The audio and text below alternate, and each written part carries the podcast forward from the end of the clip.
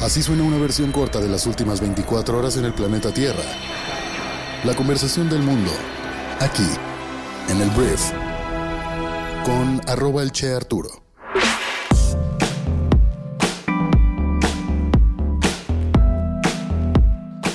Muy buenos días, bienvenidas, bienvenidos a esto que es el brief para este martes 7 de noviembre.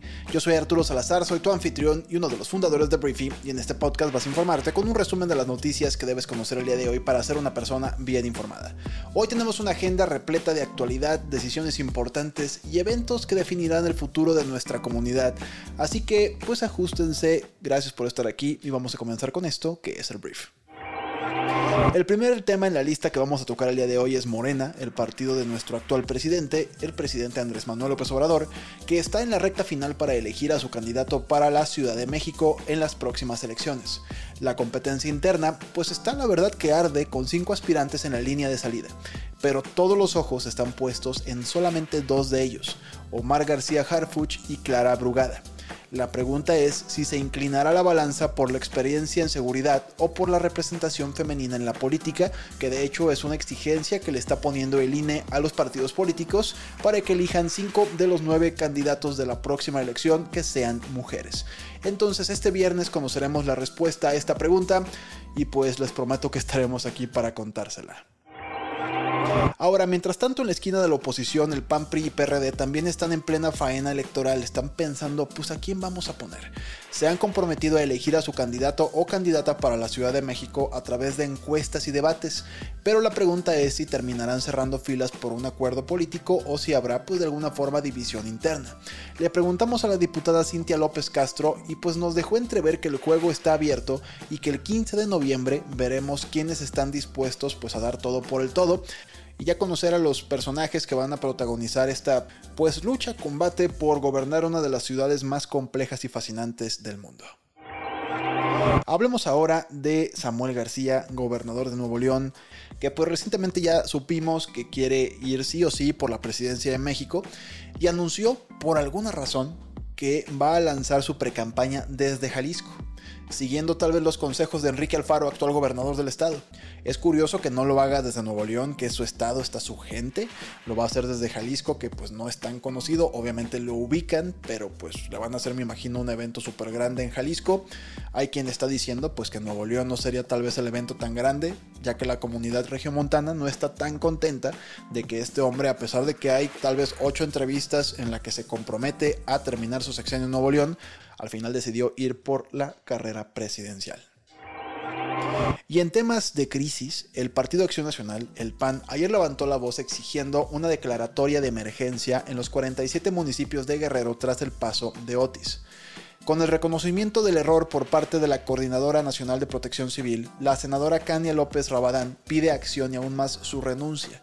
¿Qué pasó aquí? Esta, esta persona, la Coordinadora Nacional de Protección Civil, lo que hizo fue quitarles esta declaratoria de emergencia, este estado de emergencia a estos municipios, con lo cual dejan de recibir ciertos recursos por parte de la federación para pues, atender a las víctimas, damnificados, etc. El mismo AMLO reconoció que fue un error por parte de la Coordinadora Nacional de Protección Civil y pues ahora los panistas exigen no solamente restituir esta declaratoria de emergencia, sino también la renuncia de esta persona. Cambiando de continente, pero la verdad no de tensión, en Gaza, la situación es crítica con más de 10.000 personas fallecidas desde el inicio del conflicto bélico. La reapertura del cruce de Rafa es un suspiro en medio del caos, pero las tensiones siguen escalando mientras las tropas israelíes se posicionan alrededor de la ciudad de Gaza. Un contexto sombrío que no podemos ignorar pero que sigue sucediendo. Hablemos de Estados Unidos y hablemos de Donaldo, el expresidente más naranja del mundo, el señor Donald Trump, que vuelve a los titulares de las noticias, pero esta vez en la sala de un tribunal en Nueva York, con un testimonio que parecía desviarse hacia los rallies políticos. El juez pues tuvo que recordarle que la sala de justicia no es un escenario para campañas. Este juicio sigue y pues aquí estamos nada más eh, viendo y trayendo las novedades. A los Trump Donaldo y también sus hijos los acusan de inflar el valor de sus propiedades y con esto poder tener acceso a otros tipos de financiamientos, otros tipos de créditos y pues todo esto es muy fraudulento y veremos dónde termina este caso. Mientras tanto, en Europa, Ursula von der Leyen, que es la eh, presidenta de la Comisión Europea, anunció una inyección de 25 millones de euros para Gaza, un gesto humanitario que busca aliviar las necesidades apremiantes de alimentos, agua y saneamiento.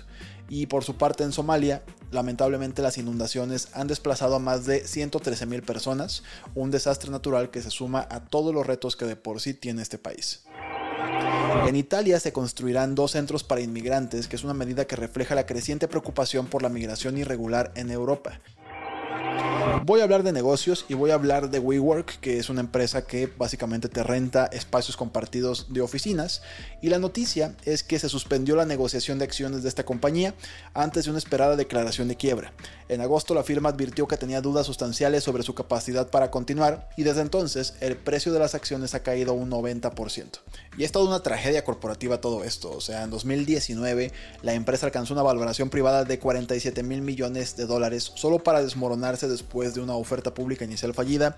Lo he mencionado, hay libros y hay series que hablan sobre esta historia y bueno, ahora se supone que ya viene la quiebra y la acción se está haciendo polvo. Hablemos de tecnología, porque el día de ayer OpenAI anunció el lanzamiento de GPT-4 Turbo, su inteligencia artificial generativa de mayor potencia. OpenAI es la conocida desarrolladora del chat de inteligencia artificial ChatGPT y reveló este lunes la introducción de este modelo mejorado, al mismo tiempo que anunció una disminución en las tarifas que aplican a las empresas y desarrolladores por la utilización del software. También se anunció por ahí una App Store, por así llamarle, en la que los que desarrollen como plugins o aplicaciones para ChatGPT van a poder comercializarlos en una tienda interna.